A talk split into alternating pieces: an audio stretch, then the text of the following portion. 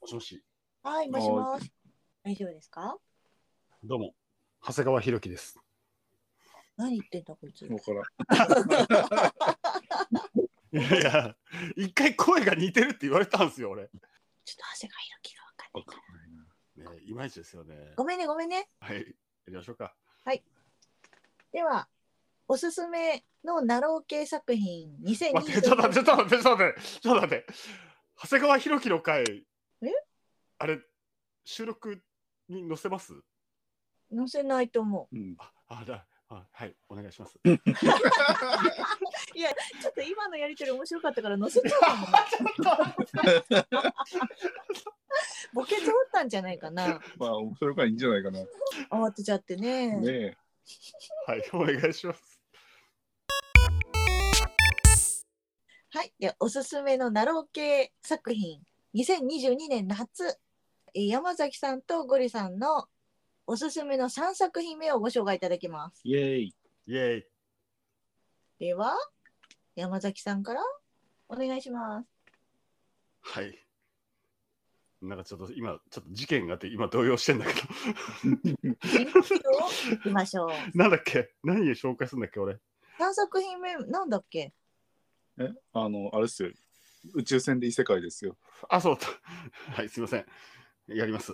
はいえー宇宙船が遭難したけど、もうえーすいません、もう一回やります。はい。はい。宇宙船が遭難したけど、目の前に地球型惑星があったから、今までの人生を捨てて、イージーに行きたい。長っいや、もう最近の流行り、流行りっていうのはおかしいですけど。もともとあ長れいんすよ。もう宇宙船20、20年前から長いですから。宇宙船です。文明がすごく進化した世界です。うーん。宇宙で運送屋をやってましたね、主人公は。ほはい。えー、運送屋。う。聞いたことある設定だな。なんかこ銀河帝国的なのだとよくある設定だけど、まあ、う、そうですね。運送屋してたっていう主人公の時点で、なんか俺はすごいシンパシーを受けるんですけど、なんででしょうか ね。わかんないですよそうだね、ねなんでか は。はい。カウボーイビバップとかもそうだよね。ああ、でもそうですね、そういうことですよね。まあうん。でもやっぱり結構 SF 系だと、あれですよね、軍人が主人公っていうより、なんだろう、 運送屋とか視略船とかそっち系の主人公の方が多い気がする。ねそう本当にそうですよね。うん、うん。まあ、例えばですけど、ファンタジーじゃなくなるし、SF でもなくなるけど、うん。あの大人気アニメ、ブラックラグーンなんかも忘れちゃいけないのが主人公たちってあれ、運び屋ですからね。そう だね。うん、運び屋って主人公になりやすいんだ。そうなんですよね。やっぱりこう中間にいる立場なんで、動かしやすいよね。動かしやすいんでしょうね。物事をこう、なんていうか、中立というか、俯瞰した立場にいる。うん。はい、主人公はルディという男の子です。ほい。はい、転生しません。おうおう。はいまあ、いいいんだよ。うん、転生しなくてもいい。はい、もう科学とか文明がすごく進んだ世界なので、うん、世界っていう言葉もどうかと思いますよね宇宙なんだかああ。うん。でもまあストーリーとか作品の上では世界なのね。らそうですねまあせ世界観っていう話の世界でいきましょうん。ういわゆるワープゲートみたいなものがある世界ですもうすでにうあのスター・ウォーズですねうんうんうん。はいまあまあ、スター・ウォーズか。そうだよね。そうですね逆にスター・ウォーズが出てこなかった 今。ああ。もっと古典があるにはあるんですけどその話はめんどくさくなるからやめますで運送やってたんですけどワープゲートの事故でもうおそらく帰れないだろうなっていう宇宙領域で漂っちゃいます。でタイトルの通りなんですけど遭難しちゃったら目の前に地球型の惑星があったんですよ。だからそこに降りるとこから始まります。でちなみにですけどこの降りた惑星やっぱりファンタジー世界でした。転生じゃないけどやっぱりファンタジー世界でした。魔法もあります。でこのルディ君主人公のルディ君はもうそれこそ森博だとかが書く未来の話だとか高架機動隊みたいな話であの全身擬態化してますうわ。はい。もうそれぐらいの未来の話。もうあれですね。科学と魔術の対比ですね。そうです。ボーインでデックスみたいなね。あ、そうそうそうそうそ棒じゃない。う。で、あのーちなみにこのルディ君が乗ってた輸送船っていうのは、うん。クソでっけえです。コールドスリープ前提とかだったよね、あれ確か。コールドスリープもあります。あ、ゴリさんも読んでんだね。うん。ちなみに俺が今さっき言ったクソでっけえですっていうのは、うんこの惑星に降りてからのルディ君の喋り方です。はい。現地民の北方から来た民族っていう設定にして現地民に取り込もうとしたからその喋り方だとか鉛みたいなのも電脳にダウンロードするんですよ。えーちなみはに今もう3分過ぎてますんで、概要の説明はお願いします。早めに。はい、すいませんでした。スメロです。進めろです。進めろです。ルディ君の口癖ですね。えまあ単純にあのめちゃくちゃ科学が進んだ世界から来たやつがー、うん。知識チートで無双する話。知識チートなの科学技術一応チー知ト識。チート。分類としてはどうなんだろうな。科学チートの方が近い気がするけど。うん、ね。オーバーテクノロジーチートですね、もう。そうだね。うん、この今の現代にも存在してない科学で無双してるんで、うん。だからルディ君、めちゃくちゃ強いです。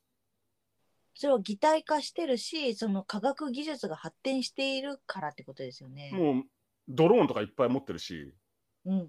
そもそもその、もともとルディ君遭難する前に、その輸送船に積んでたのって何かって言ったら、うん。何万人か分の資源なんですよ。安泰だ。開拓惑星に荷物運んでる途中に遭難しちゃって、もうそこから帰れないんで、あてーか帰ったところで、帰ったら殺されたからね。そう、あの犯罪奴隷になっちゃうんですよ。あのうん莫大な違約金を払えっていう命令がなされるから、うーんもう社会的に死んでるから、でもせっかくここに見つけた惑星に人類がいて、うんちょっと原始的だけど、うん 人類がいて、なんかうまくやれそうだから、もうここでもう生きちゃえっていう作品 です。ここに逃げ込んじゃえじゃん。逃げ込んじゃえと。うん、いやてか、もう帰れねえしじゃ。ないんだよ。生きていくしかない。逃げ道がないんだ。で、重要要素忘れてませんか忘れてます。なんでしょなんでしょうね。 これさん、ちょっとじゃあ、バトンパスしていいですか、ここからい。や、あの、名前までちょっと出てこないけど、最近読んでなかったから、あのナビ的なのがいたじゃないですか。春、春だっけう。わ、春かよ。マザーコンピューターの春。そうそうそうそすごいね。やっぱり春って出てくるんだ。そういうふうにいろんなもいや、そうそうそう、すごく、そもそもルディっていう主人公の名前も、うん。森博が書いた100年シリーズのロイディから来てんじゃないかなってう。俺は思ってたり、まあ、あとはね、その、何千年も前にその惑星に不時着してる軍用艦の AI の名前がソラリス。あーあー、そうだね。あはあ、い。まあなんかすごいオマージュ感が満載で、俺は大好きなんですよね、この辺が。ちょっと私にはそのオマージュの元ネタがわからない けど、ソラリスとか春とか、え、なんかよく聞くよねっていう感じ。あとね、うん魔法の魔素の設定とかも結構凝ってたりだとか、魔法凝ってがます、凝ってますちょ。っと待って、ちょっと待って、今、科学技術チートの話してたの。魔法が出てくるんです魔か、法なんで初め言った通り科学と魔術の対比なんでマソとは何かっていうのは、普通の一般的なナロー小説ではスルーされることが少ないってこともないし、多ってこともないか。まあ設定を作るのはそこまで多くないかなっていう待ってそうですね待ってあの、私の想像の中では、降り立ったその開拓惑星みたいなところ、地球型惑星の中にいる人民が魔法とか使ってたっていうことそういうことです。で、その惑星にエルフとかもいます。うん。めっちゃファンタジー世界ですね。現地だけど、そのエルフっていうのは、うん。実は人類はもうエルフとは言わないんだけどエルダー人っていう文明を持った惑星にはもうすでに到達してるんですよとっくの昔にどういう意味その何千年も前にうん。人類っていうのは宇宙に進出して、うん他の文明体系がある惑星に到達してたんですよ。はいでよくあるファンタジーにありがちな耳が尖った種族はエルダーっていう惑星に住んでるのをもうすでに見つけてるんです。へえ。でもう文化交流もとっくに進んでる。うん。でさっきあの主人公のルディが不時着した星があるって言ったじゃないですか。はい。そこにはさらにその1000年2000年前の不時着した軍用艦があってへえ。そこに乗ってた不時着しちゃった大昔に不時着しちゃったやつらのの子孫たちがその惑星の住民たちなんですよだからそこにはいわゆるア人もいるんですよそれは、その軍用艦の乗組員の一人だったんですくさ。でその乗組員は人間だけじゃないんです、はい、とっくに文化交流してたエルダー人だとかうん。ドア付属みたいなア人たちも乗ってるんですうんうん。でさらに問題だったのはその軍用艦だから生物兵器も乗ってたんですよほうほうほう。それがモンスタモンスターだとか魔獣って言われる存在になー。っていくんなですよるほどね。だからたった一機の銀河帝国の軍用艦が不時着しちゃったせいで、うんそいつらの子孫が、うんその惑星で文明を作ったその何千年後にルディっていう主人公が不時着しちゃったっていう世界なんですよああ、なるほど。だからこれエイリアンです映画エイリアン。はい。リドリー・スコット監督が作ったあのエリアの世界観です。へえ。いやでもまあ、あの、人はどこに重きを置くかだけど、結構ルディ君の言葉遣いだけ追ってくるのも楽しいし、楽しい。うんストーリー追ってくのももちろんもちろんそれは楽しいし、うん。いろいろ読み応えがある作品だと思いますよ。まあさっきあのエイリアンの例えに出しましたけど、うん。あのその辺のが好きな人はねすごい楽しめる気がするんですよね。 SF が好きな人ってこと。 SF 好き、別なの人人は行けるし、うん異世界行けるし、まあなん世か界、いけるし、テーマの人も行けるし、普普通に恋愛、恋愛はちょっと、まあ入ってるけど遠いかなってちょっとこれから入りそうな予感はありますねそ。うなんだ。うん。はい。あの軍用艦ビアンカ・フレアの AI であるソラリスもすごくあの戦闘メイドっていうのでね、あのブラックラグーンかよみたいなのはありますから、 なるほど。この番組の視聴者が増えていくと、あの、なろうに、あの、運び屋が増える可能性がありますよ。いやいやいや、 今の段階ではないな。それはないよもう。なろうのランキングのもう1位から10位までの間の、もう5個ぐらいが運び屋、運び屋、運び屋になるかもしれないです。いやーでもあれだよだからいそれをファンタジー世界に持っていくと結局騎士が主人公にならずに冒険者が主人公になるパターンだよね。まあ、あれだよね、いろんなところ旅するとか、こういろんな場所を移動する主人公が、やっぱりストーリー作りやすい。そうだねでもなかなか承認主人公っていないけどね。そうですトね。ルネコが、トルネコがいるじゃな あ、い。トルネコがいる。うんトルネコだ。でも、承認主人公もさ、結構経済回す的な感じで、いあまあそうあだけどる。あるあるああるけるどある、ある。元から商人じゃなくて公爵令嬢から商人になるとかそうだねそれもある商し人を冒険者から商人兼任とかもあるしそう兼業多いよね。うん、わかる。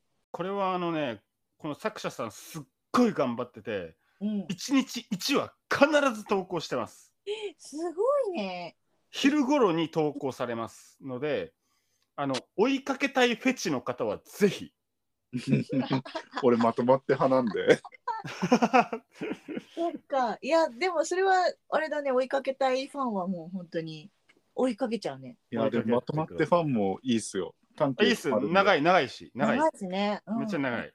そういうふうに一日一話も、ま、すごい話数になるもんね。うん、すごい時間ある人なのかな。なんなんですかね、プロなんですかね、もしかしてもね、プロなのかな。う。いや、だから非常に楽しませてもらってる作品の一つです。は俺は追いかけフェチなんで。 ーい。はい。なるほど、わかりました。はい。じゃあ次はゴリさんの三作品目のおすすめお願いします。はいタイトル短いですよ。はい。つつかな悪女ではございますが。短い よ、これが。 短いよ絶対短いって。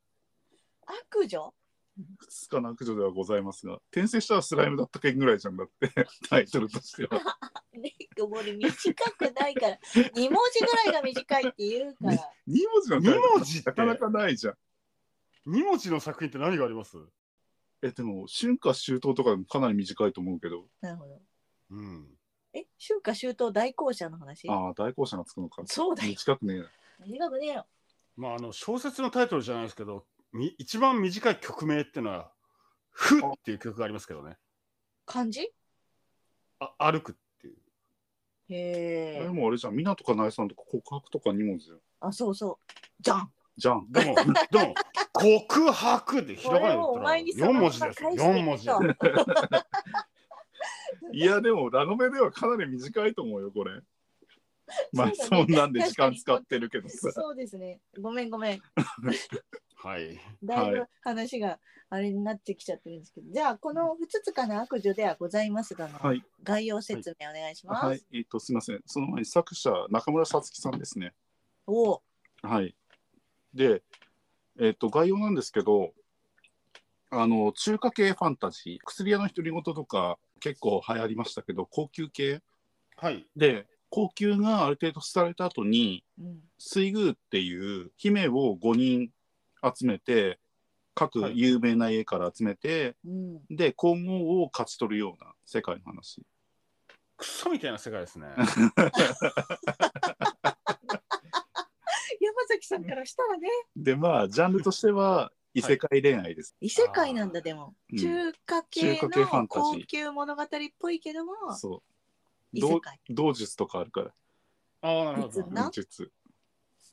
で、まあ、主人公のレイリンさんっていうのは、まあ、その、すごい皇帝に気に入られてて、何でもできちゃゃう子なんですけど、まあ、裏設定としてはすっごい病弱で、もう、あの、本当にいつ倒れてもおかしくないような状態。えっと、転生ですか違います。現地主人公 ですね。う現地主人公純ファンタジーですかんある意味。純粋なるファンタジーですかそうですね。そうだよね、うんはあ、なんか病弱な女性主人公って言ったから、なんか、マインかなと思っちゃいましたうけど、ん。そうそうそうそう本好きの下克上の前 にねそうですね。師匠になるためには手手段を選んでいられません。まあ、どちらかといったら、あっち系じゃなくて、愛され系ですね。あ、溺愛系だ溺愛系です。なんか溺愛っていう言葉もすごい流行ってない今うんこれ絶対作者腐ってますよ。わかんないや、どうなのそれもう元から結構そういうお話を書く作者さんでうーんじゃあもうそういうも話してるのは腐ってる系の話なの腐ってる話じゃなくて特殊主人公だなんだけど最後ハッピーエンド系の話を書くような作者さんですね。ええあの主人公は一体水宮の誰なの、水宮の姫でその一番気に入られてるレイリンさんっていうのが主人公なんですけど逆に一番嫌われてるケイゲツさんっていう方もいらっしゃるんですね。うんでそのケイゲスさんという方が同日を作ってレイリンさんとケイゲスさんの中身を入れ替えるところがスタート。うわえ中身入れ替わっちゃそっうでそのレイリンさんがそのケンゲスさんに入ってた一番嫌われて処刑寸前のところからスタートですね。そうであの主人公が何が特殊かってすごい病弱なんだけどうん鋼メンタルを持ってる。ああああ。そうだってそうだったあこんなの病弱な自分の体に比べたらなんて丈夫な体なのってそうすごい嫌なこと言われたりとかしてるのに「あ神様ありがとう」ぐらいのキラキラした感じそうなんだもよねう。健康な体が欲しかったんですと。ねこれあれですよ。フェイスオフっていうジョン・ウー監督の映画ですよ。あーそうだねえ知らない。あのジョン・トロニーコララス・ケイジとジョン・トラボ入れル替タわのっちゃう。そう犯罪者と刑事が入れ替わっちゃうっていう。それ特に気になってたのにまだ見てないやつかな。いや超面白い。あ面白いうーんまあそんなんで、はい、あの鋼メンタルを発揮して、うんまあいろいろやっていくんですけどその中で入れ替わってることが分かったりだとか、うんまああ、ーいろんな人にやされたりっていうのを重ねていくような形ですね。まあかなり面白い作品です。ただこれ残念ながら公開終了してるんですよ。えなんであの多分コミカライズとかしたからだと思うんですけど疲れちゃったあいや疲れたんじゃなくてまあ本買ってくださいねっていうお話あ。そういう商売をするやつは俺は嫌いだよ。 ちいょちょやっとまやあでめてもください。そういう本当発言するのやめてくださコいミ。カライズ とかやもう本当面白いんでコミカライズとかはまあやでもまあ変えとは言わないけどまあいろんなサイトで無料で読める分もあったりするんで、うんぜひ読んでいただけるとそうだね。まあ私も見たで。面白かった。ピッコマピッコマ。私も見た。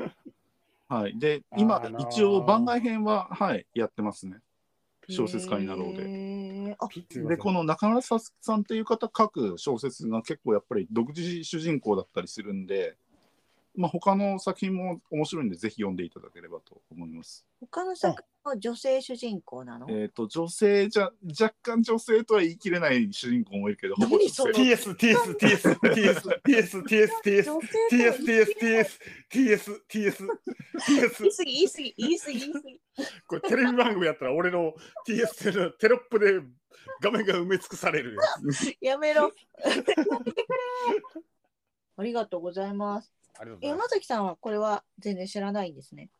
全然知らないですうーあのん。前作とかだったら知ってるかもなんです「か。あの無職の聖女は金にときめく」とか「シャバの普通は難しい」とかあシャバの普通は難しいは知ってますそれ知ってるわ。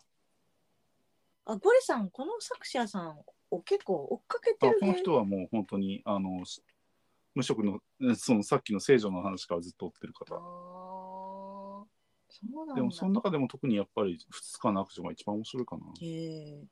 中国高級的なって俺あの薬屋もそうですけどうん。ちょっと食わず嫌いかもしれないです俺あーなるほどね。ちょっと行ってみようかなと思いますねな面白いよね、基結構本的にやっぱ恋愛に偏るからかもしれないけどそうっすね中国ファンタジーでガチファンタジーってないと思うあんまり国取り系になっちゃうから、り、うんそうですね三国志あとは成りキ上がキり、ングダム的なそうだね高級での成り上がり的な話だよねい。やでも皇帝に愛されたら大体勝ちみたいな。うん大体皇帝が絡んで恋愛になるから そうそうそう。だからまあ苦手なことも分かるっちゃ分かる。いやでもその点やっぱり薬屋の独り言はすごいよねあれサスペンスだしそうだね、本当に。あそうなんだ俺あれ触ってないんですよ一切もったいないね。面白いまあよね。普通に読んでみたらいいと思うよいや、あのね、分かんなかったんですよ。予備知識が多分ないんですよ。え、待って、読んだ知識のあっていよよ読みました。読んだけども分かんなかった。景色が浮かんでこなかったんですよ、俺。あーコミカライズ読んだらあ、そうだね。ああ、そっか、そっから入ればいいんか。なんか、な何の話だろうって思っちゃうんですよ。なるほど。あーでもね 三国志とか読んでるとななんとなく おおい。や、そうそうそう、そこ通ってないんですよ、俺。あの、三国無双とかオロチとかしか通ってないんで、俺。でも呂布とかしか知らないんで。関係ないかな三国志三国志三国志あと、映画で言うと、あの、レッドクリフしか見てないんで。あの、金城武の。え、どういうことでも高級設定って別にあれだよねうん。あの中華系だからっていう話でもないよねそうでだ、もいや、でも本当に予備知識がないから入りづらいんですよ。チャングムの誓いとか分かんないですし。チャングムの誓い分かんないは分かる。私は。で、私はチャングムの誓いのチャングムに似てるって言われても全 く、よくわかんないうんわかんない。すごい褒められてる感じになんなわい。 かんない。分かんない。どうしよう感じで。うん、こんな感じで3作品目。はい、山崎さんは 長いよ長いよいいよ。待ってくれ。宇宙船が遭難したけど目の前に地球型惑星があったから今までの人生を捨ててイージーに行きたい。皆さんぜひ読んでくれ。で、もう一個ゴリさんは不つつかな悪女ではございますが。ほら比較したら短いじゃん本当だよ。 五分の一ぐらい相。対的な違い、相対的な。です。はい、ぜひ読んでいただければと思います。読んでいただきたいです。俺も読みます。 3作品目の紹介でした。ありがとうござありいまがしとうございましたあた。りがとうございました。